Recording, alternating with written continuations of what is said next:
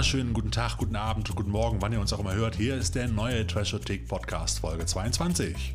Heute mit dabei Der Schrecken der Medusa. cooles Trash-Spielzeug Kirk Douglas und die Trashothek Top 5. und das alles neu, alles hier und alles mit uns zusammen mit Sven und Torsten. genau.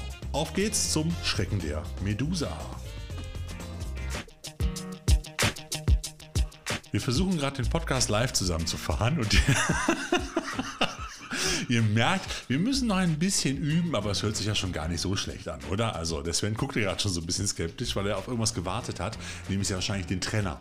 Ich bin mir nicht ganz sicher, worauf ich gewartet habe. Vielleicht bin ich auch von den Dutzenden von leuchtenden Knöpfchen, die du jetzt neuerdings vor dir hast, einfach nur verwirrt oder aber fasziniert. Ich weiß es nicht. Deshalb, ich habe den Trainer vergessen. Ich spiele ihn jetzt noch einmal. Also wir kommen jetzt zum Schrecken der Medusa. Ja, der Schrecken der Medusa. 28 Mal gesagt, Sven. Ja, das ist der Film, den wir heute besprechen. Ein wunderbarer, geiler, gut abgehangener, schöner Horror-Thriller aus den späten 70ern. Ist gerade von Koch Media in einem wunderbaren Mediabook rausgebracht worden. In den Hauptrollen Richard Burton, Lino Ventura und äh, Lee Remick. Und äh, der ein oder andere von euch äh, oder der ein oder die andere von euch hat das vielleicht schon mal, hat den vielleicht schon mal gesehen, was davon gehört, aber er war jetzt jahrelang nur in relativ überschaubarer Qualität und äh, auf Blu-ray zu bekommen und jetzt endlich erstrahlt er in, in toller Qualität auf dieser neuen Blu-ray und ähm, ja, es ist ein, ein Moment Film. mal, es gibt eine schlechte Blu-ray-Version davon. Nein, DVD. Habe Ja, ich du hast aber? Blu-ray gesagt. Nein, echt? Ja. Okay, DVD-Variante. Und äh, äh, ja, jetzt kommt er auf Blu-ray raus, in einem schönen Mediabook und äh, das ist ja nicht das Wichtigste dabei, aber ich habe ihn jetzt nach vielen, vielen Jahren nochmal gucken können und es ist eigentlich ein cooles Teil. Sven, du hast ihn auch gesehen. Was ist so dein erster Eindruck, bevor ich gleich erzähle, worum es geht? Ich muss sagen, ich war tatsächlich sehr begeistert. Also, ähm, weil es eine stressige Woche war, habe ich den kurz vor knapp vor unseren Aufnahmen hier geguckt. Ähm, das ist tatsächlich in dem Fall schade. Das wäre einer, also ich habe den so zwischendurch in der Bahn und so geguckt. Ich würde sagen, das wäre aber auch gut einer gewesen, ähm, den ich zu Hause abends auf der Couch hätte gucken können, weil er, der hat mich schon so ein bisschen gefesselt. Der war schon gut. Also, ähm, das war definitiv, das ist übrigens jetzt nicht die Top 5, aber der gehört zu meinen Top 5 Filmen, die du mir im Laufe der Zeit so auf den Tisch geknallt hast. Oh mein Gott, das hatte ich gar nicht vor. Aber ich meine, wenn er nicht gut wäre, würden wir ihn nicht präsentieren. Jetzt widersprich mir nicht. Ja, es, also. es gibt ja unterschiedliche Formen von gut. Nein, ähm, ich hatte, äh, ich habe mich von dem Film einfach sehr gut unterhalten gefühlt. Ähm, ja, und ich, mehr kann man ja von so einem Film dann, also man kann natürlich mehr erwarten, aber das ist ja schon eine ganze Menge. Genau. Worum geht's? Ähm, der verbitterte und zynische Buchautor John Morla wird nach einem Mordanschlag künstlich am Leben gehalten. Und obwohl er nach Meinung der Ärzte aufgrund seiner, der Schwere der Verletzungen oder seiner Kopfverletzungen eigentlich gar nicht mehr leben dürfte, das ist schon mal der kleine Aufhänger. Aber sein Gehirn weigert sich einfach zu sterben.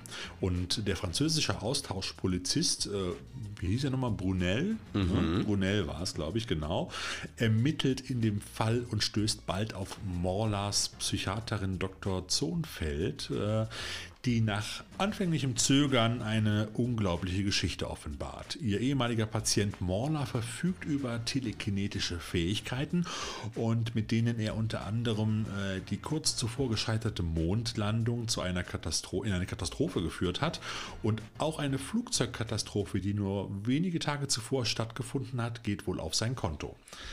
Ähm, anfänglich skeptisch findet der Inspektor immer mehr Belege für die kühne Behauptung und kurz vor einer großen Zeremonie in einer Londoner Kathedrale, nämlich der äh, Minster Cathedral in York, ähm, beginnt Morlers Gehirn wieder extreme Signale auszusenden. Das können die anhand dieser, dieser, wie nennt sich das immer? Was ist es? Ist kein EKG beim Gehirn? Was sagt man dazu, Sven? Ich weiß es gerade auch nicht. Gehir Ge Ge Gehirnmoped. Genau, anhand des Gehirnmoppels im Krankenhaus feststellen. Da gibt es immer so wunderbare Ausschläge, wie bei so einem übersteuerten Tonsignal und dann macht es immer so. Total spannend in dem Film. Eigentlich finde ich total geil. Den Sound werde ich, glaube ich, nie vergessen. Und äh, ja, Mollers Gehirn beginnt wieder extreme Signale zu senden. Und als es dann in der Kathedrale anfängt zu bröckeln, ist Kommissar Brunel alarmiert. Und dann geht es wirklich aufs Ganze. Brunel wird gespielt von Lino Ventura. Ähm, die Psychiaterin äh, Dr. Zonfeld ist Lee Remick und äh, der Autor John Morla wird gespielt von einem sehr düsteren Richard Burton. Ja, ich möchte äh, unsere Zuhörer äh, darüber unterrichten, über einige Dinge, die mir aufgefallen sind bei diesem Film, äh, direkt am Anfang. Ähm, zum einen heißt der Mann Morlar und nicht Morla wie die Schildkröte. Wir haben das nämlich vorher alles, ähm, das hat der Thorsten gar nicht falsch formuliert, ich wollte es euch nur nochmal mit auf den Weg geben. Wir haben nämlich wild durch die Gegend interpretiert, ähm, hat aber wohl offensichtlich ähm, mit der Schildkröte nur bedingt etwas zu tun. Aber gut. Ähm, der andere Punkt, der mir aufgefallen ist, Dr. Zonfeld. Mhm. Dr. Zonfeld klingt ja eindeutig wie ein Bond-Bösewicht, Ja, oder? genau. Also das, das, das kann sie nicht ganz, äh, das gibt die Figur nicht äh, her in letzter Konsequenz, aber ähm, der Name ist schon sehr ähm, Bond-würdig an der Stelle. Und was ich großartig finde, das hast du gerade eben kurz angesprochen, diese ganze Geräuschkulisse, diese Atmo, die da im Krankenhaus immer hergestellt wird. Also es ist halt ER unter sonst irgendwas. Und, und also als würde da sonst was passieren, dabei liegt da halt auch nur einer im Bett, äh, zumindest in dem Raum. Also da, da war schon, ist schon sehr ähm, auffällig. Äh, Hast du eigentlich den produziert. Butler im Krankenhaus, äh, den Butler sage ich schon, den Arzt im Krankenhaus erkannt? Ich habe es ja schon verraten. Der Arzt, der immer da war, der ältere Herr mit der Hornbrille, das war Gordon Jackson, der Butler aus dem Haus am Eaton Police und auch der Chefs von den Profis beim MI5 aus den 70ern, aus der Serie. Hast Das habe ich sofort gesehen. ja? Beweist mir das Gegenteil. Alles klar. Ich habe es ja auch schon verraten gerade. Nee, also der Film ist aus dem Jahr 1978, ist eine, eine englische und französische Koproduktion. Und äh, er fährt natürlich ganz klar im Fahrwasser dieser, dieser klassischen Horrorfilme, die zu der Zeit auch sehr in waren, die so ein bisschen obskurs waren, paranormal und auch mit einem Hauch von Esoterik dabei. Also äh, 78 äh, im, im, im Jahr davor gab es, glaube ich, äh, gab's, glaub ich ähm, den Exorzist 2, der Ketzer, wo übrigens auch Richard Burton mitgespielt hat. Der Film war eigentlich eine einzige Katastrophe. Davor gab es natürlich noch das Omen, Katastrophenfilme wie Erdbeben, die Airport-Reihe, das war alles noch ziemlich in. Und man hat natürlich jetzt versucht, bei der Schrecken der Medusa auch so ein bisschen eigentlich so Katastrophenfilm meets Horrorfilm zusammenzupacken. Ich will jetzt auch nicht zu viel verraten, aber es gibt schon die ein oder andere ziemlich dramatische äh, Katastrophenszene in dem Film. Eine Katastrophe, die halt von, von Richard Burton halt herbeigeführt wird. Ja, jetzt kann man aber auf der anderen Seite auch durchaus argumentieren, wir hatten das ja in der Vorbesprechung kurz, weil tatsächlich, wir haben sowas Professionelles wie eine Vorbesprechung. Man mag es kaum Meistens glauben. ist sowas, kommt sowas rum wie, trinkst du noch einen Rum Cola? Ja, alles klar, ne? aber nein. Ähm, wir hatten äh, in der Kritik, die wir im Internet gelesen haben, wo wir auch immer noch mal gucken, ähm, da wurde das Ganze eher so als Kriminalfilm quasi bezeichnet. Und ähm, dann brannte, entbrannte hier auch so eine kleine Diskussion darüber, was es denn jetzt genau ist. Und ich glaube, dass äh, sowohl die äh, Katastrophenfilm-Elemente vorhanden sind, als auch diese Horrorfilm-Elemente, aber eben auch diese Kriminalfall-Elemente, weil nämlich die, die erste Hälfte des Films oder zumindest das erste Drittel in Anführungsstrichen, ähm, man hat irgendwie das Gefühl, man wäre in irgendeiner britischen Krimiserie der 70er und jetzt ging es darum, irgendwie was aufzuklären. Ich musste und ähm, danach entwickelt sich das natürlich dann komplett anders Ja. und kriegt auch einen ganz anderen Touch. Ähm, ich glaube also durchaus, dass es so eine Mischform ist, die mir aber einfach unglaublich viel Spaß gemacht hat. Ich musste, als ich Lino Ventura da gesehen habe, wie er da antaperte zum ersten Mal als Kommissar, ich musste sofort an so alte Folgen wie Der Alte denken oder auch äh, Maigri. Ich finde, das, das, der sieht aus, also so vom Typ her und allem. Ich meine, Lino Ventura kennt man ihn aus vielen anderen Filmen halt. Äh, er hat viel, unwahrscheinlich viel Gangster, aber auch Detektive und Kommissare gespielt. Einer der beliebtesten französischen Schauspieler der 60er und 70er, vor allem der 60er. Und äh, er spielt so den klassischen Part des, des gesetzten, niemals aus der Ruhe gebrachten Kommissars eigentlich. Da finde ich in der- in der Entwicklung eigentlich, finde ich, glaubt er der Dr. Zonfeld übrigens zu schnell. Ich finde, als er so als Kommissar, so als, als erfahrener, älterer, skeptischer Kommissar, glaubt er ihr sehr schnell mit dieser Geschichte. Ich, Ja, wobei ich es auf der anderen Seite auch mal ganz entspannt oder erfrischend finde, wenn das halt nicht die ersten zweieinhalb Stunden dafür draufgehen, dass alle skeptisch durch die Gegend gucken. Ähm, das finde ich auch mal ganz schön. Was mir bei dem Film aufgefallen ist und was ich äh, anmerken muss, weiß aber nicht, ob es ein Problem der deutschen Synchro ist, weil ich äh, tatsächlich ausnahmsweise mal Deutsch geguckt habe und nicht Englisch. Ähm, der war mir ein bisschen homophob in der, ähm, in der Formulierung an manchen Stellen. Der ist also das definitiv Kind seiner Zeit, dieser Film. Kind der 70er, ja. Und ähm, da waren so zwei, drei Formulierungen drin, Ja. wo ich dann so kurz ein bisschen geschluckt habe. Ähm, weiß ich aber gar nicht, ob es an der Synchro lag oder nicht. Ist jetzt auch kein Riesending, aber ist mir bei zwei, drei Stellen so ein bisschen aufgefallen und ähm, hat mir zumindest so ein bisschen, muss nicht sein an der Stelle. Aber dafür gab es dann Kochen, dafür gab es dann die Erfindung der Tatortkommissare aus München. Da kocht der französische Austauschko Austauschkommissar mit seinem englischen Kollegen, kochen die da gemeinsam in der Wohnung. In den Ich, würd, 70ern, ich würde ja, ehrlich gesagt sagen, also zusammengekocht haben die nicht, weil der Franzose hat dem anderen einfach Sachen zugerufen, der in der Küche stand. ähm, das nenne ich nicht zusammenkochen.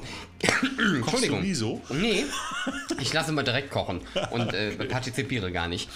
Ähm, du hast gerade eben gesagt, du möchtest auch nicht so viel über den Inhalt verraten. Ja. Nach der sechsstündigen Zusammenfassung, die du vorher gegeben hast. Danke vielmals. Ich habe aber kaum. Also, Mhm. Nein, ähm, Ich finde zum Beispiel, es gibt eine Szene, wir müssen gar nicht genau beschreiben, welche es ist, wo quasi eine der Katastrophen dargestellt wird, noch richtig schön oldschool mit Modell. Und, ähm, Aber es sieht gut aus. Das sieht richtig. Natürlich sehen wir heute, was es ist. Das ist überhaupt nicht das Problem, aber es sieht einfach gut aus. Ähm, und ganz ehrlich, ich muss ähm, auch im Anbetracht dessen, was später im realen Leben so passiert ist Ja. in der Weltgeschichte, ähm, fand ich das schon, wusste ich gar nicht, dass es diese Szene gibt. Hat mich ein bisschen überrascht. Ähm, war aber auf jeden Fall optisch meiner Meinung nach für den damaligen Standard ähm, oder für die damalige Zeit ähm, gut umgesetzt. Ich, ich weiß tatsächlich an vielen Stellen gar nicht, was ich so sagen soll zu dem Film, weil er einfach so.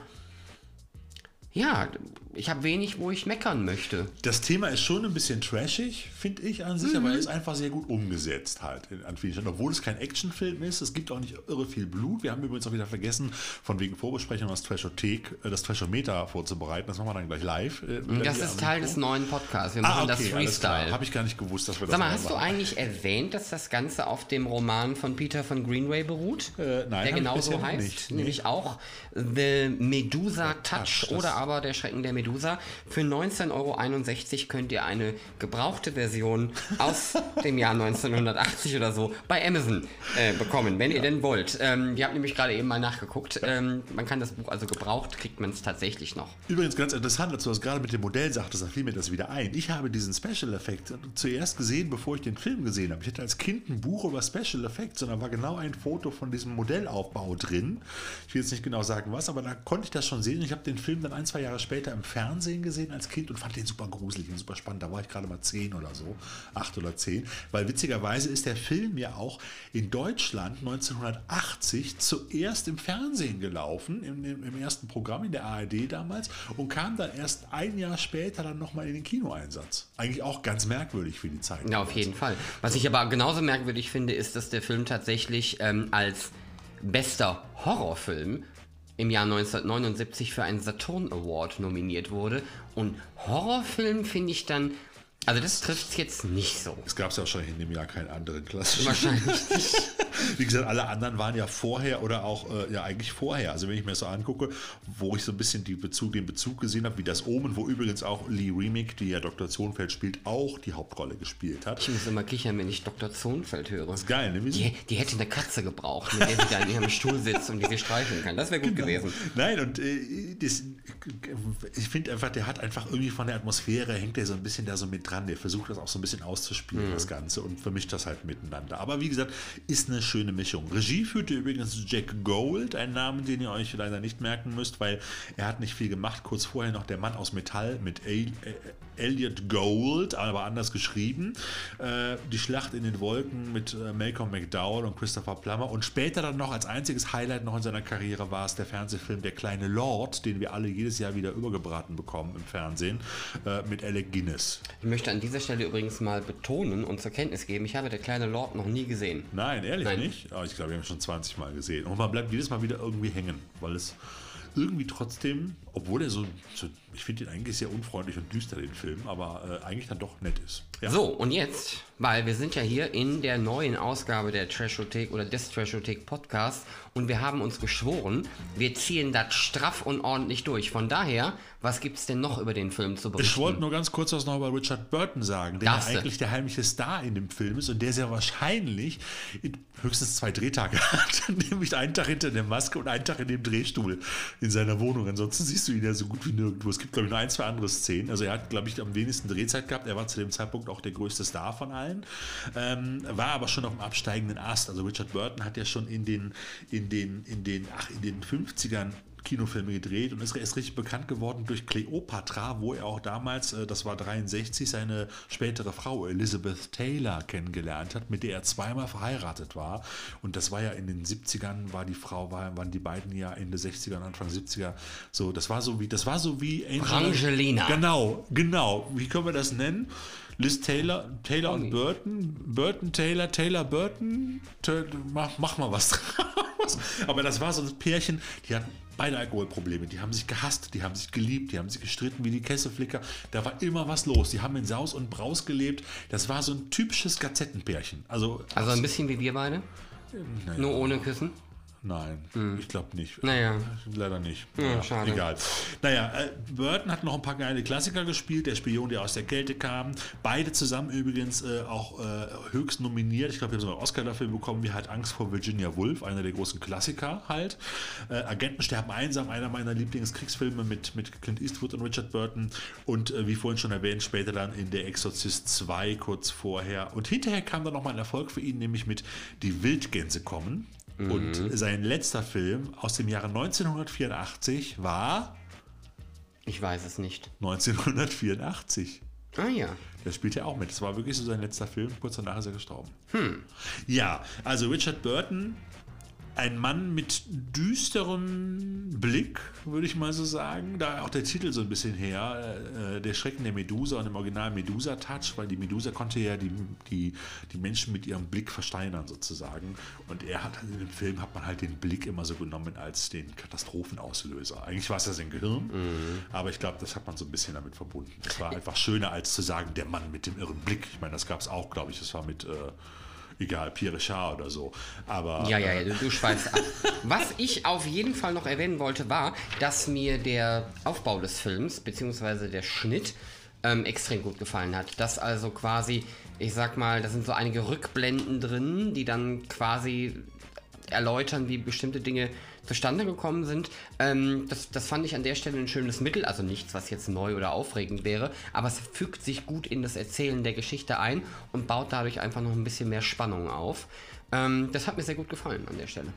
Ja, und jetzt sollten wir einfach zum. Ich finde das auch, also diese, diese zeitversetzte Geschichte ist so ein bisschen. Ich glaube, da hat Tarantino auch seine Idee gehabt für sein zeitversetztes Erzählen. Mhm. Fiction gehabt. Aber egal. Kommen wir jetzt einfach zum, zum äh, Trash-Show-Meta. So, wir machen das jetzt live. Nichts fürs erste Date, lieber Sven. Äh, jetzt muss ich mal überlegen. find Der geht fürs erste Date, der Man geht. kann den wirklich, man Ja. kann gut kuscheln Ja, ja. dabei, oder? Also machen wir eine 2, oder? Ja, maximal. Ähm, der Bierdeckelfaktor von der Storyline. Also es ist schon ein bisschen mehr. Schon ein bisschen mehr. Ne? Also ich glaube, der schneidet bei uns nicht gut ab, der Film. Der hat auch eine 2. Ne? Der Glutamatwert, Ja, ein Eins, also eins, ein gibt ein Punkt. paar Blutspritzer und ein, zwei Leute, die bei einer Katastrophe halt ein bisschen blutig rumliegen. Ne? So, das war's dann auch. Sexorama, Lass mich überlegen. Ich würde sagen, null. ich hätte jetzt eingegeben wegen der heißen Kochszene. Nein, ich, äh, null. Nein, nein, null. Fandest du das nicht erotisch, wie der, wie der, wie der, wie der eine Kommissar dem anderen den Löffel zum Kosten reicht? Ja, ja, vor allem, da er sich zwei Sekunden vorher über den Schwulen ausgelassen hat, fand ich das ganz besonders großartig. Äh, nein, äh, wir geben da mal null. Okay, und der Trash-Faktor an sich, es kann auch nicht hoch sein. Der ist nicht wirklich hoch, weil Also, Also- das Thema ist schon ein bisschen trashig und manche Einstellungen, also sagen wir mal auch eine 2, oder? Ja, wenn überhaupt. Komm, da sind wir jetzt, jetzt kommt, da sind wir jetzt bei sieben Punkten. Ich glaube, das ist der schlechteste Film, den wir jemals bewertet haben. Da sind wir, also nicht der schlechteste Das Film, ist der Film, den wir am schlechtesten bewertet haben, so, meinst du? Der, der in unserem Trashothek Der schlechteste Film, den wir je bewertet haben, war der mit den Nazi-Fußballern. Nee, den haben wir nie bewertet. Der kommt demnächst nochmal auf dich zu. Oh Gott! Also haben wir sieben. Äh, durch fünf sind wir bei 1,4. Hatten wir schon mal bessere Werte. Also ich glaube, das ist so ziemlich der niedrigste. Soll euch aber nicht abschrecken da draußen äh, an den Endgeräten, weil ihr wisst ja, alle Filme, die wir so präsentieren, machen Spaß, sind unterhaltsam und haben auch irgendwie irgendwas mit so einem leichten Trash-Fable zu tun. Und wenn ihr uns das übrigens nicht glaubt, wir haben in der letzten Zeit ähm, häufiger mal Filme quasi aus der in der, in der Vorbesprechung beziehungsweise im, im Screening quasi rausgeschmissen, weil selbst der Thorsten gesagt hat, das kann ich nicht guten Gewissens in der Trashothek im Ja. Trashothek Podcast Ja. als äh, irgendwie interessanten oder guten Film verkaufen. Ähm, das ist mir in letzter Zeit aufgefallen. Das ist häufiger passiert als, sagen wir mal, vor zwei Jahren oder so. Und das finde ich auch gut. Das liegt daran, dass Zeit kostbar ist und wir eigentlich Sachen präsentieren wollen, die auch Spaß machen. Und wir werden ja auch nie jünger an der Stelle. Also ich hatte auch einen der Filme, das will ich jetzt nochmal am Rande sagen, weil das muss ich einfach mal loswerden. Äh, einen der Filme, die wir nachher noch in der Kurzzusammenfassung äh, bei den zwei, drei DVD- und Blu-ray-Veröffentlichungen präsentieren, ähm, gehabt. Der kommt jetzt gerade in Kürze raus. Der heißt, jetzt halte ich fest, Aliens vs. Titanic. Ich habe gedacht, hey, ist doch mal ein geiler Titel. Na, ich mir den Trailer angeguckt und habe beschlossen, nein, mehr als von Trailer von diesem Film wirst du niemals sehen, weil der war schon so, Entschuldigung, der sah schon so wenig überzeugend aus, dass ich ihn auch nicht anhand des Trailers einfach weiterempfehlen konnte. Thorsten ist heute sehr diplomatisch an der Stelle. Ja, so ist das manchmal. Okay. Also von daher bleiben wir dabei. Schalken der Medusa hat zwar einen schlechten Wert im Trashothek ähm, Trashometer, ist aber eine äußerst unterhaltsame, ja noch nicht mal Gurke, ist ein äußerst unterhaltsamer Film, den wir euch dringend und wärmstens ans Herz legen.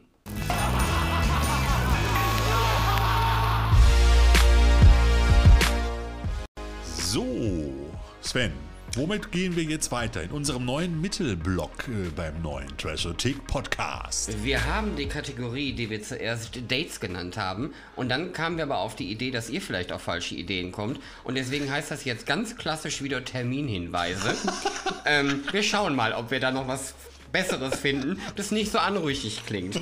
Also, unser Terminhinweis ähm, in dieser Folge ist die Filmbörse Dortmund am 9. Februar 2020 natürlich in der Messe Dortmund von 10 bis 16 Uhr. Ähm, und es ist der Eingang Nord, falls es jemand interessiert. Ähm, Filmbörse klar, das heißt, ihr habt ähm, DVDs, Blu-rays, ähm, Ein paar VHS-Kassetten. VHS-Kassetten und so ein bisschen ne, all das Merch, das ihr so ähm, euch ausdenken könnt. Aber es gibt sogar Stars. Jetzt könnt ihr das nicht sehen. Ich habe das mit den Stars in Anführungsstriche gesetzt. ähm, denn auf dem Plakat habe ich Leute, die stehen da in Uniform. Ich weiß gar nicht, ob die, äh, keine Ahnung, was sie gemacht haben. Aber es gibt auf jeden Fall ein Highlight, sowohl auf dem Plakat als auch generell, nämlich Jetzt, äh, Thorsten, du musst mir helfen. Caroline Monroe, würde ich Ganz sagen. genau. Das dürfte richtig ausgesprochen sein. Ihres Jawohl. Zeichens und damit ja automatisch eine Kategorie für sich. Bond Girl.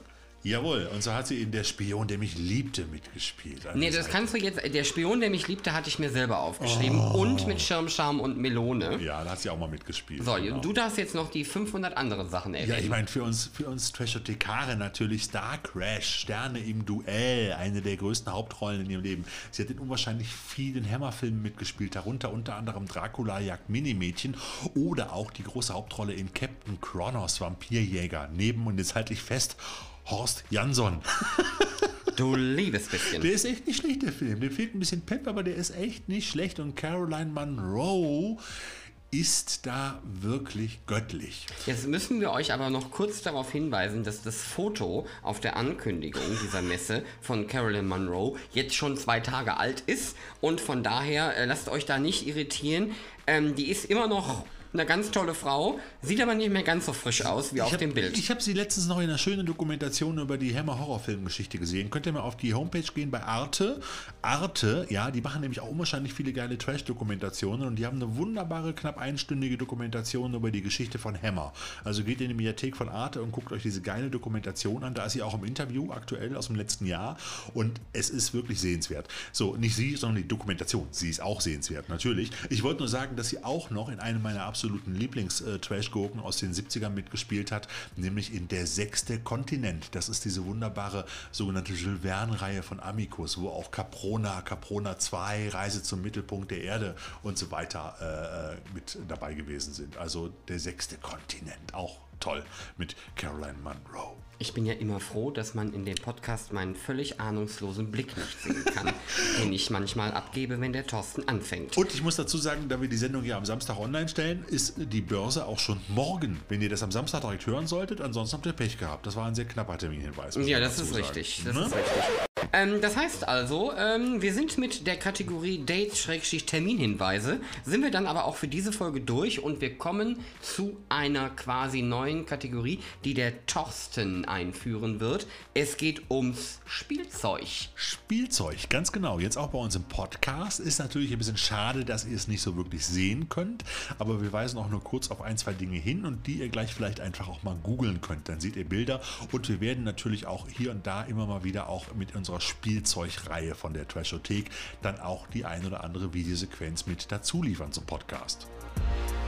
Und äh, bei Spielzeug möchte ich heute möchte ich euch auf eine, auf eine lustige Spielzeugreihe hinweisen, die ich jetzt auch vor kurzem erst entdeckt habe. Letzte Woche, als wir hier gesessen haben, Sven, äh, die kam so aus heiterem Himmel, kam sie quasi angeflogen äh, auf meinen Bildschirm und es handelt sich um eine neue Alien-Action-Figuren-Kollektion aus dem Hause Leynard. Die Spielzeugerfahrenen unter euch werden jetzt natürlich sofort sagen, wie Leynard, um Gottes Willen, äh, die machen Alien-Figuren und ich kann euch sagen, ja, sie machen das und die Dinger sind auch ziemlich knallig. Weil Leonard steht eigentlich, wenn ihr mal zu, früher mal bei Toys R Us gewesen seid, jetzt ist es ja Smith Toys, äh, wenn ihr mal da hingeht, findet ihr immer diese Reihe mit diesem ganzen Trash-Spielzeug, von dem wir ja damals auch schon mal irgendwie die Krabbelspinne, die Mutationsskorpione und die zweiköpfige Cobra mit dem Dschungelset präsentiert haben. Ich glaube, es war Spielzeug Folge 7, 6 oder 7, ich weiß es aber nicht mehr genau, Sven. Helf mir doch mal. Der Sven liest gerade seinen nächsten Text. Nein, ich habe dir, ich habe dir zugehört. Ähm, ich habe tatsächlich auch einen Blick auf diese Reihe geworfen. Ich kann deine Frage jetzt aber trotzdem nicht beantworten. Ja. Es ist auf jeden Fall, ähm, und da fahre ich dir jetzt in die Parade, äh, es ist sehr bunt. Ja. Es ist auch nicht ganz originalgetreu. Ähm, ja. Originalgetreu. Ist auch nicht so kanonlastig. Also da sind schon so einige Elemente bei, wo ich so denke, mhm. Ähm, aber Sieht, glaube ich, im Regal gut aus, wenn man es sich dafür entscheidet, sich das anzuschaffen. Hat so ein bisschen, und jetzt gebe ich dir das Stichwort, damit du noch eine Minute rumgeeken kannst, Kenner. Ja, genau. Es sieht ein bisschen aus wie Kenner-Actionfiguren oder auch, die haben, aber sind ein bisschen ein Tick größer, glaube ich, und sind so mehr in dem Format der G.I. Joe-Figuren, der kleinen. Und äh, Leonard hat ja immer, immer wieder, bringt das wunderbare, große, geile massive Plastiksets mit Panzern, Flugzeugen, Soldaten raus, aber auch Piratenschiffen mit allen möglichen Dinosaurier-Sets gibt es gerade von den Jurassic äh, Clash heißt das. Ähm, das, sind, das ist einfach geiles Trash-Spielzeug. Ich stehe da voll drauf, sage ich ganz offen und ehrlich, auch wenn es billig ist. Es ist auch billig zu kaufen, ähm, was bunt, was knallig ist, was viel Schnickschnack dabei hat und was irgendwie cool ist, aber doch sehr, sehr trashig. Und in dieser Alien-Kollektion gibt es ganze sechs Sets und einmal die Alien Queen, die auch wunderbar knalllila leuchtet und äh, das Transportfahrzeug von den Marines aus Aliens, dieses flache mit dem, mit dem, mit dem Geschoss oben drauf, gibt es zum ersten Mal für Actionfiguren, wobei wenn man es auspackt, sieht es nicht mehr ganz so cool aus wie in der Verpackung, weil es sehr schmal geraten ist. Es gibt gibt auch den, den Powerloader, der sieht allerdings nicht so aus wie bei Alien. Das liegt aber daran, dass Leonard diese Figur, ich habe mal recherchiert, aus einem anderen Set, was sie schon mal produziert hatten, für so Weltraumsoldaten, einfach genommen haben und das ein bisschen umlackiert haben. Also ähm, es sieht trotzdem geil aus. Es gibt blaue Alien-Figuren, es gibt grüne, es gibt rote und wie gesagt, die Alien Queen ist lila. Aber trotzdem, sage ich mal, für Alien-Fans und auch für Fans von Trash-Spielzeug eigentlich ein Must-Have-Ding. Leider gibt es diese Sets von Leonard Toys momentan nur aus den USA, weil diese Linie, wie gesagt, sechs Sets sind in verschiedenen Größen, gerade äh, nur bei Walmart in den USA in den Regalen steht. Aber wenn ihr mal bei eBay guckt, da gibt es schon einige Leute in den USA, die das auch anbieten. Ich sag mal, wenn ihr es ungefähr für 120 Dollar alle sechs zusammen plus 20 Dollar Porto kriegt, seid ihr gut dabei. Manche verlangen auch mehr. Ich habe es als günstigstes zu dem Preis gesehen. Also ungefähr sechs, sechs Sets für 120 Dollar plus 20 Dollar Porto. So, und äh, plus nochmal Einfuhrabgaben. Aber so viel zum Thema unserer Spielzeuggeschichten. So, dann haben wir noch einen ganz kurzen Hinweis hier in, äh, in äh, aufgeschrieben, beziehungsweise ich habe es mal mit einfach reingeschmuggelt für den Sven. Eine Dokumentation, die der Sven noch nicht gesehen hat, äh, weil ich es ihm noch nicht weitergegeben habe, die Blu-ray. Aber kriegt er nachher von mir und zwar äh, QT8 beziehungsweise Tarantino The Bloody Genius. Eine aktuelle Dokumentation über die ersten acht Filme von Quentin Tarantino und äh, seinen Filmkosmos und die ist relativ schön schick und interessant aufgemacht gemacht mit vielen aktuellen Interviews, also nicht irgendwie was alles zusammengeschrabbelt aus alten, aus, aus alten Making-ofs und so weiter, sondern äh, die wichtigsten Hauptdarsteller, Samuel L. Jackson, ähm, ähm, ach, alle möglichen, Michael Madsen, äh, hier, wie heißt denn unser, unser deutscher Bösewicht, Oberbösewicht, ich komme gerade nicht drauf. Mm. Äh, Bond-Bösewicht. Ja, ich weiß, wie du meinst, aber jetzt, oh. wo du mich fragst, komme ich natürlich auch nicht drauf. Meinst du, ich komme jetzt drauf? Ja, warte ich hab, mal. Ich habe äh. Gesicht vor Augen. Ähm, Egal. Ja. Die sind alle damit drin und werden auch aktuell befragt und über Tarantino und, und, auch seine Art, wie er Filme dreht, wie die Filme gemacht worden sind, Hintergründe, Zeitgeschehen. Es wird auch in der Schleife, auch hier und da, auch auf die, auf die äh, negativen Einflüsse, beziehungsweise auch auf die Situation mit Weinstein, dem Produzenten Weinstein, der ja auch die ersten acht Filme von Quentin Tarantino produziert hat, eingegangen, auch Quentins äh, äh Verhalten und äh, was ja nicht ganz so elegant war und auch die, die Situation. Ich glaube, da wird da auch drauf eingegangen, aber man versucht natürlich schon in dieser Dokumentation Quentin Tarantino noch sehr positiv da stehen zu lassen. Also ich fand das Ding war, war interessant und hat einfach wieder Bock gemacht, sich die ganzen Filme nochmal anzugucken, muss ich ganz ehrlich sagen. Ich finde den Titel Tarantino, The Bloody Genius, finde ich ziemlich doof, weil im Original heißt er einfach nur Quentin Tarantino 8 oder QT8 halt. Das ist wieder so, es wird wieder auf dieses weißt du, Tarantino ist ja mehr als einfach nur ein bisschen, als einfach nur Blutgespritze. Das ist ja eigentlich das Wenigste. Es gibt zwar Gewaltausbrüche in seinen Filmen, aber in der Regel sind es einfach unwahrscheinlich geile Geschichten, Stories und Situationen, die er einfach perfekt darstellt, in einer tollen cineastischen Art und Weise. Das gilt übrigens auch für den neuen Film, der ja sehr die Geister scheidet, uh, Once, Upon a Time, Once Upon a Time in Hollywood. Aber ähm, ich sag euch ganz ehrlich, diese Dokumentation macht Spaß und macht Laune. Der Name, den wir vergessen haben, war Christoph Walz. Richtig. Mhm. Richtig. Und ähm, auch wenn es nicht zu 100% in die Kategorie Dokumentation passt, möchte ich ähm, euch tatsächlich was ans Herz legen, nämlich einen ähm, Artikel, der beim Independent ähm, quasi veröffentlicht wurde. Und zwar ist der, ähm, ich lese den Titel gar nicht vor, sage da was zu, ähm, sondern lese den Untertext vor. Und zwar 20 years ago, Scream 3 muted critical and commercial response effectively, but put the blockbuster slasher franchise on ice. But smuggled within was an angry, provocative takedown on Hollywood, sexual misconduct, and the casting couch, writes Adam White. Also Adam White hat einen Artikel darüber geschrieben, wie er jetzt knapp ähm, 20 Jahre später ähm, quasi Scream 3 sieht, wenn man jetzt halt auch weiß, was man damals nicht so genau wusste, zumindest die breite Öffentlichkeit noch nicht wusste, denn Weinstein hat ja tatsächlich bei Miramax viel mit äh, also ja, ja. der war da ja, sehr wichtig. Und das heißt also, dass, ähm, also lest euch den Artikel halt gerne mal durch. Es wird halt sehr viel darüber geschrieben oder darüber nachgedacht, inwieweit quasi Wes Craven, ähm, der ja eigentlich Scream 3 gar nicht mehr machen wollte, ähm, quasi sich dazu hat breitschlagen lassen, weil er aber auch noch einen anderen Film bekommen hat, den er gerne machen wollte. Äh, das war quasi so ein Package-Stil. Und dann hat er halt ähm, da dementsprechend was eingeschmuggelt. Und wer sich an Scream 3, den ich persönlich übrigens wesentlich besser finde, als äh, der in der Historie der Horror-Slasher Teenie-Filme wegkommt.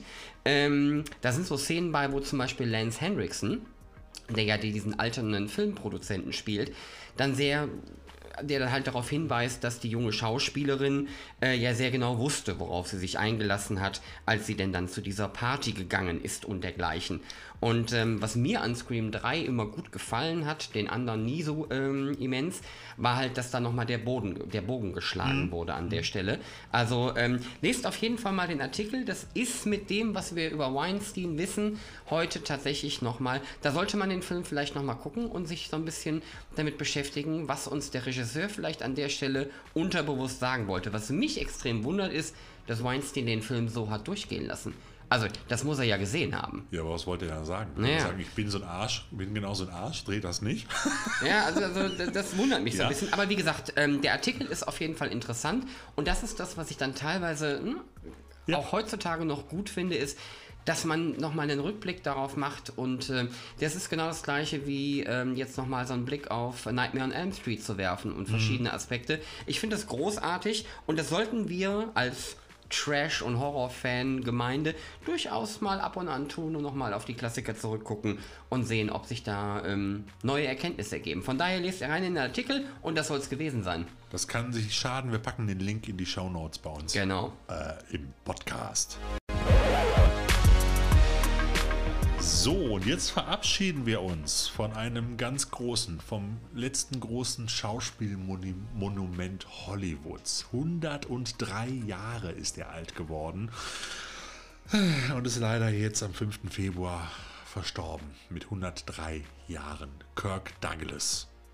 Großartiger Schauspieler. Ich kann dein Leider da an der Stelle gar nicht teilen. 103 Jahre ist eine stramme Nummer. Ja, aber es Ne? ist für mich immer so, äh, das ist jemand, mit dem ich auch aufgewachsen bin als Kind. Ich hab, äh, das war immer so die Geschichte für mich bei Oma auf dem Sofa Dein Opa gesessen. ist schon mit dem aufgewachsen. Ich weiß, mein Opa ist auch schon, aber für mich waren so diese großen Hollywood-Stars, das waren für mich immer damals meine, die Schauspieler, mit denen ich als Kind groß geworden bin. Die Filme liefen damals alle im Fernsehen in den, in den späten 70ern und frühen 80ern, als ich noch viel Fernsehen als Kind gucken durfte auf den zwei Kanälen, die wir hatten, sozusagen. Da merkt man den Altersunterschied Ja. zwischen Thorsten und mir, weil mein Douglas, den ich in meiner Jugend geguckt habe, ist nämlich durch die Straßen von San Francisco gefahren und war aber Michael. Wollte ich gerade sagen. Das Ja. war der Sohn, der übrigens mittlerweile heute auch schon über 70 ist. ja, aber ich meine, der Mann ist einfach, der Mann ist, ist, ist 103 Jahre alt geworden und der war auch noch fit. Ich hatte mir jetzt, jetzt hatte mir jetzt gestern noch als äh, sozusagen als Abschied von Kirk Douglas habe ich mir den Film Einsam sind die Tapferen angeguckt. Ähm, ein absoluter Klassiker, ein wunderbarer Film, ein, eigentlich das, ich sag mal, eigentlich der, der Ursprungsplot zu Rambo sozusagen. Und äh, es ist ein irre geiler, toller, auch gesellschaftskritischer äh, Film, der auch durchaus spannend ist. Und äh, ich kann euch nur empfehlen, guckt ihn euch an. Es gibt ihn als Mediabook äh, leider nur auf Blu-ray in HD in einer sehr guten Qualität.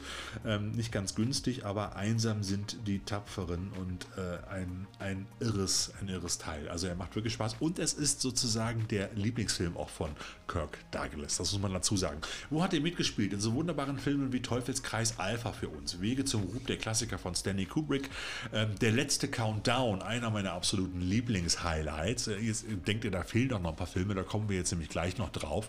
Aber wer kennt denn nicht der letzte Countdown mit dem atomgetriebenen Flugzeugträger, der dann in der Zeit zurückreist und Pearl Harbor verhindern könnte, also den Angriff auf Pearl Harbor? Da spielt er den Kapitän äh, der USS Nimitz. Und ähm, jetzt haben wir uns überlegt, Kirk Douglas ist ja jemand gewesen, der immer unwahrscheinlich viel Energie hatte, der eigentlich fast geplatzt ist vor Energie. Jemand, der immer der topfit war, bis ins hohe Alter auch, der, der eigentlich alle an die Wand gespielt hat, allein durch seine Dynamik und die Energie, die er ausgestrahlt hat. Also das war halt kein ruhiger, gesetzter Typ, sondern er hat immer also wirklich volle Power in seine Rollen gesteckt. Und wir haben uns jetzt überlegt, wir machen jetzt die sozusagen die Top 5, die erste Top 5 in der Trashothek, eine neue Kategorie, die wir einführen wollen, ähm, zu Kirk Douglas. Und zwar, Moment, äh, zu Kirk Douglas in seinen oben ohne Rollen. Und ich habe sie natürlich vorbereitet. Ich wollte dir, ich wollte dir nur die Bilder nicht vorher schon zeigen. Ich habe mir nämlich jetzt mal fünf Filme rausgesucht, in denen er oben ohne zu sehen ist. Und wir hören jetzt live sozusagen die Reaktion von Sven. Und zwar auf Platz 5 ist einer der letzten großen Kinofilme, den ich persönlich sogar noch im Kino gesehen habe mit Kirk Douglas aus dem Jahr 1986. Da war er bereits 70 Jahre alt. Und da hat er eine oben ohne Szene gehabt, ja, in Archie und Harry, sie können es nicht lassen, wo er mit Burt Lancaster zusammen, auch großer Allstar, dann zwei Ganoven gespielt hat. Und man sieht ihn auf dem Foto, wenn ihr das mal googelt, auf dem Film mit seiner Filmpartnerin Darlene Flügel. Da liegt er mit 70 oben ohne und sie schmiegt romantisch. Für sozusagen. 70 nicht schlecht. Wollte ich gerade sagen, ich, also, Würde ich jetzt nicht, aber für 70 nicht schlecht. ich will nicht, will, nicht, will nicht unfair sein, aber der sieht mit 70 fitter aus als wir beide zusammen. Das ist richtig, ja. Ähm, also für 70 nicht schlecht, okay. Ja, das, das war Nummer traurige, 5, ne? das traurige Diane, Flügel ist äh, bereits 2017 im Alter von 64 Jahren an Alzheimer gestorben. Mhm. Musst du dir mal überlegen. Und er war der alte Knacker und hat sie um Längen überlebt. Also, gut. Platz 4 war Kirk Douglas natürlich in Die Fahrten des Odysseus.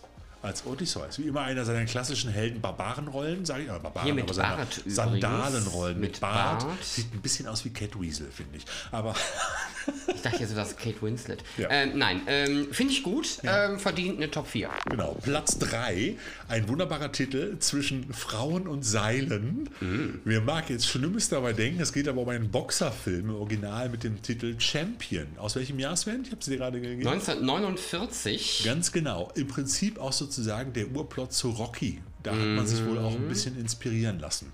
Ja, überzeugt mich nur bedingt, aber das ist vielleicht einfach das Boxermotiv. So, Platz 2, allerdings der wohl beliebteste, bekannteste und populärste Spartacus, definitiv. Natürlich, Ja, Spartacus. Spartacus. ne, mit, der, mit dem geilen Kettenarm da und äh, dem, dem Vielleicht hätte ich mir das als Tattoo komplett über den Arm machen lassen sollen. das, das kannst du ja bei der ganzen Rücken machen. Ja, ja, ja. Also mit 44, ich bin, ich bin jünger als er in diesem Film und er ist auf jeden Fall fitter als ich. Ja. Und jetzt kommt das absolute Highlight. Das ist Platz Nummer 1 äh, von unseren Top 5 mit von Kirk Douglas. Kirk Douglas in seinen Oben ohne Rollen. Und zwar der Film heißt, ihr müsst einfach die Bilder mal googeln. Guckt euch die mal an. War es die große Liebe? The Story of Three, of three Loves. Von 1953, da spielt er nämlich einen Akrobaten und Artisten und steht da in so einer wunderbaren, knappen, engen Legends mit einem wunderbar geilen, durchtrainierten Oberkörper. Ich habe das extra für dich rausgesucht, weil ich dachte mir, das ist Platz 1, das wird dir gefallen. Ich dachte, du lachst ja laut los, weil die Hose sieht so ein bisschen aus wie eine Windel. Ja, ich habe nicht auf die Hose geachtet. ähm, ich, bin, ähm, ich bin tatsächlich mit der Top 5 äh, der äh, besten oben ohne Rollen von äh, Kirk Douglas, bin ich tatsächlich äh, mit der Auswahl von Thorsten sehr zufrieden. Ja. Das sieht schon gut aus. Und er hat es ja sogar geschafft, selbst in Disney-Filmen, und das waren ja nicht die einzigen oben ohne Rollen, das waren jetzt so die Highlights, selbst in einem Disney-Film, 20.000 Mal unter Meer, hat das geschafft, sich das rot-weiße Ringelshirt runterzureißen und damit zu winken. Also Kirk Douglas war auch immer ein sehr körperbetonter Mensch, muss man einfach mal so sagen, aber er konnte es sich auch erlauben. Aber lieber Kirk Douglas, das rot-weiße Ringelhemd als, Als- Shirley Winters. Oder Orson Welles. Ja. Also von daher. ähm, die Top 5 werden wir tatsächlich ähm, jetzt so als dauerhafte Kategorie mal einführen, wenn wir Bock drauf haben. Und ähm, manchmal wird sie vielleicht auch nicht geben, von daher gucken wir mal. Vielleicht machen wir sie auch manchmal spontan, aber ich Ja, wollte genau. mir heute den Spaß erlauben, einfach mal die Bilder rauszusuchen. Müsst ihr einfach mal googeln. Äh, ihr werdet euren Spaß haben. Wie gesagt, wir machen uns nicht über Kirk Douglas lustig. Dieser Mann konnte sich das einfach erlauben. Er war einfach immer ein, war schon immer ein Titan. Kann man nicht anders nennen. So. Und wir sagen Kirk, vielen, vielen Dank für hunderte von Stunden toller Unterhaltung und äh, tollen Abenteuern und einfach wunderbaren Momenten. Aber es war, also ja, ich habe natürlich viele Artikel darüber gelesen, dass er der letzte große Hollywood-Star war. Aber es ist wirklich der letzte große, oder? Ja, wenn du so überlegst, sie sind alle weg. Es Da ist, kaum mehr. noch, es ist niemand mehr von den großen Stars von damals übrig. Es ist vorbei. Ja. Das also von Punkt. daher, Und- danke Kirk und Ruhe in Frieden. Und wenn ihr euch einsam sind, die Tapferen gönnt, ist auch noch eine wunderbare Dokumentation drauf, wo Kirk Douglas vor zehn Jahren nochmal interviewt worden ist. Also wunderbar, macht einfach Spaß. So, kommen wir jetzt zum nächsten Thema. Ich mache mal ganz kurz hier einen kleinen Break.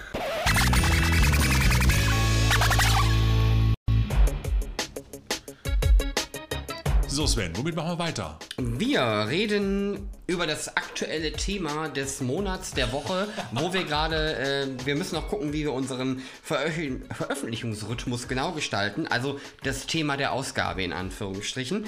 Und äh, da beschäftigen wir uns ausnahmsweise mal mit uns selbst. Ja, ganz genau. Wir wollen einfach euch fragen, äh, habt ihr noch Ideen, habt ihr, habt ihr interessante äh, Dinge und Themen, die wir vielleicht noch im Podcast behandeln können? Weil unser Ziel ist es eigentlich jetzt öfters zu kommen. Im letzten Jahr haben wir es nicht geschafft, jeden Monat eine Ausgabe zu bringen. Das Ziel, Also unser Ziel ist es tatsächlich öfters zu kommen. Ich weiß nicht genau, was der Thorsten damit meint. also mit dem Podcast. Achso, du meinst, wir veröffentlichen öfter. Gut, wollte es nur sicher, wollte es nur nochmal klargestellt haben. Äh, den Podcast veröffentlichen, genau. Ähm, vielen Dank, ja, danke vielmals. Ich habe es auch jetzt begriffen. Dauert manchmal ein bisschen länger. So, okay, also wir wollen gerne, gerne öfters zu euch nach Hause kommen, sozusagen im, im Audio-Look. Und äh, vielleicht habt ihr noch die eine oder andere Idee oder könnt uns ja vielleicht auch ein Feedback geben und sagen, wie euch jetzt die Folge schon ein bisschen gefallen hat. Wir müssen natürlich auch noch ein bisschen üben und werden das auch vielleicht auch ein bisschen mehr strukturieren noch, aber wir arbeiten uns so langsam ran. Und äh, ja, wir wollen einfach so eine Art abwechslungsreiches kleines Magazinformat schaffen, wo wir dann auch in Anführungsstrichen natürlich schwerpunktmäßig beim Thema Trash-Film, Trash-Spielzeug und allem, was Trash zu tun hat, bleiben. Aber wir blicken natürlich auch immer, und das haben wir auch schon immer getan, getan, immer ein bisschen über den Tellerrand hinüber und beschäftigen uns auch mit den Dingen, die uns gerade medial und gerade auch im Bereich Film und äh, der Welt auch interessieren. Also alles vor dem Hintergrund des Films und der Medien, also auch Streamingdienste, alles Mögliche in dieser Richtung halt. Was uns ganz besonders interessiert, ist ähm, vor allen Dingen auch die Frage, sind wir zu kurz? Sind wir zu lang? Sind wir genau richtig? Ähm, weil das bei einem Podcast nicht ganz unerheblich ist. Und ähm, gebt uns doch einfach mal Feedback darüber. Haben wir eine angenehme Länge? Ähm, also unser Podcast. Und ähm, kann man damit arbeiten? Sollen wir länger reden? Sollen wir kürzer sein? Sagt uns einfach was. Genau. Und unser Ziel ist es halt zukünftig vielleicht irgendwie das so hinzubekommen, dass wir vielleicht schon fast alle 14 Tage eine neue Folge online bringen können. Und zwischendurch würden wir auch gerne mal wieder eine, eine etwas äh, ausgiebigere, gemütliche Talk-Folge sozusagen einmischen, wie wir das jetzt in der letzten äh, Dezember-Folge auch gemacht haben. Und weil da haben wir eigentlich ganz positives Feedback bekommen, allerdings nicht über die offiziellen Kanäle, sondern eher so hintenrum. Deshalb freuen wir uns natürlich, wenn ihr unsere Posts auch liked und wenn ihr unseren Podcast irgendwo auch postet oder oder auch äh, weiterempfehlt. Das hilft natürlich auch ein bisschen, ihn auch ein bisschen attraktiver bzw. bekannter zu machen. Attraktiv sind wir ja eigentlich schon genug, würde ich mal sagen. Weiß Aber so weit von. Gut, ähm, es ist jetzt nicht so das Thema an sich gewesen, aber wir haben gesagt, komm, bevor wir jetzt noch irgendwie uns ein Thema aus dem Kopf drücken, vielleicht ist das auch so ein bisschen variabel, dass wir sagen, wenn wir gerade kein aktuelles Thema haben, machen wir es auch nicht, bevor wir irgendeinen Blödsinn labern, was wir so 70 Prozent der Zeit machen. Aber ähm, ja, also das war jetzt mal so sozusagen unser aktuelles Thema, aktuelle neue Podcast-Folge, ein bisschen anders, ein bisschen mehr Inhalt. Und äh, ja, hast du noch was zu dem Thema, Sven? Nein. Nein, dann kommen wir doch jetzt einfach zum nächsten Punkt. Punkt.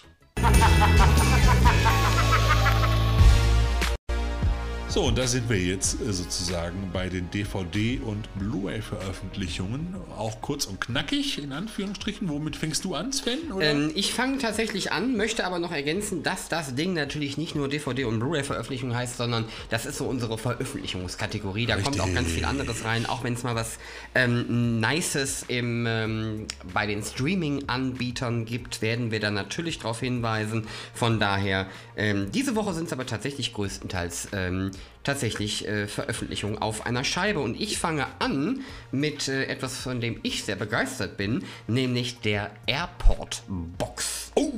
Koch Media bringt alle vier Teile der spektakulären Airport-Saga in einer Kollektion auf Blu-ray raus.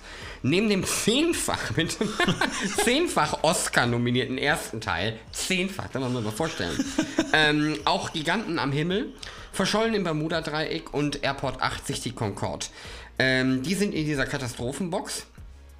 Und ähm, das sind so quasi die, naja, ich will nicht sagen, oh, es sind schon die Highlights mit der Katastrophenfilme, ähm, die damals so ja. rauskamen. Mit ja. dabei ja. natürlich alles, was in Hollywood Rang und Namen hat. Burt Lancaster, Dean Martin, Charlton Heston, George Kennedy, großartig, Jack Lemmon, James Stewart, Christopher Lee, Jacqueline Bisset, Bisset? Bisset, ne? Bisset. Mhm. Ähm, Joseph Cotton, Karen Black, Robert, Wag Robert Wagner. Alan Delon und viele mehr. Mein Highlight, und da könnt ihr euch ja gerne mit mir drüber streiten, ist übrigens nach wie vor Verschollen im Bermuda-Dreieck. Und das ist nicht nur mein Highlight dieser Box, der ist sogar in meiner Top 10 der Lieblingsfilme drin.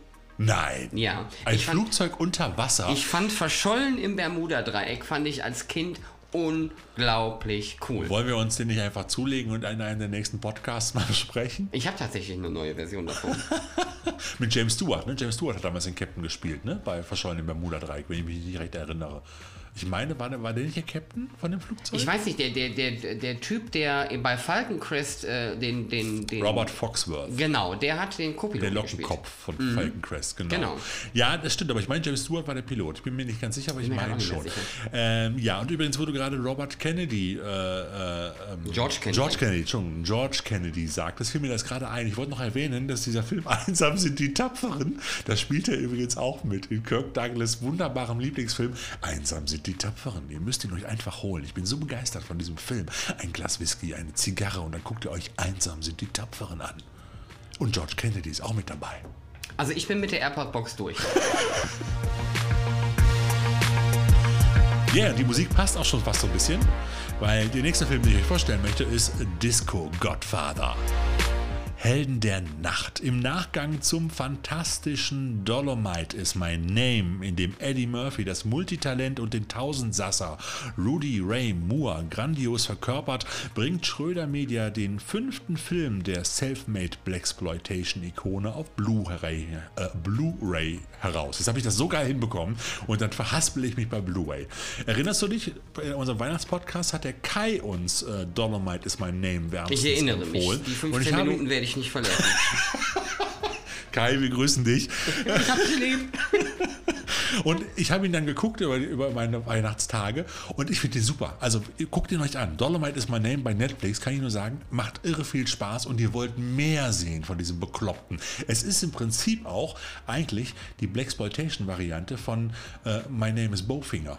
Ich glaube, dass Steve, äh, Steve Martin damals mit Eddie Murphy Bowfinger die Idee einfach von Rudy, Rudy Ray Moore genommen haben und dann sozusagen Bowfinger erfunden haben. Ja, die These kann ich unterstützen. Das ist wirklich, wirklich nah dran halt. So, egal. Ähm, jetzt geht es hier um einen echten Film von und mit Rudy Ray Moore und er spielt den Ex-Polizist Trucker Williams, der jetzt den ganz großen Disco-Aufreißer ähm, macht, den Disco-Aufreißer in seinem Club Blueberry Hill gibt, wo er die Puppen und natürlich auch die Massen tanzen lässt. Als sein Neffe an einer Überdosis Angel Dust stirbt, macht sich Trucker, macht sich Trucker zur Aufgabe, die Schuldigen und Drogenproduzenten eigenhändig aufzustöbern. Crime meets Disco meets Irrsinn, so kann man das Ganze beschreiben. Und es ist irgendwie so, als würde James Bond durch die Carwash-Garage tanzen.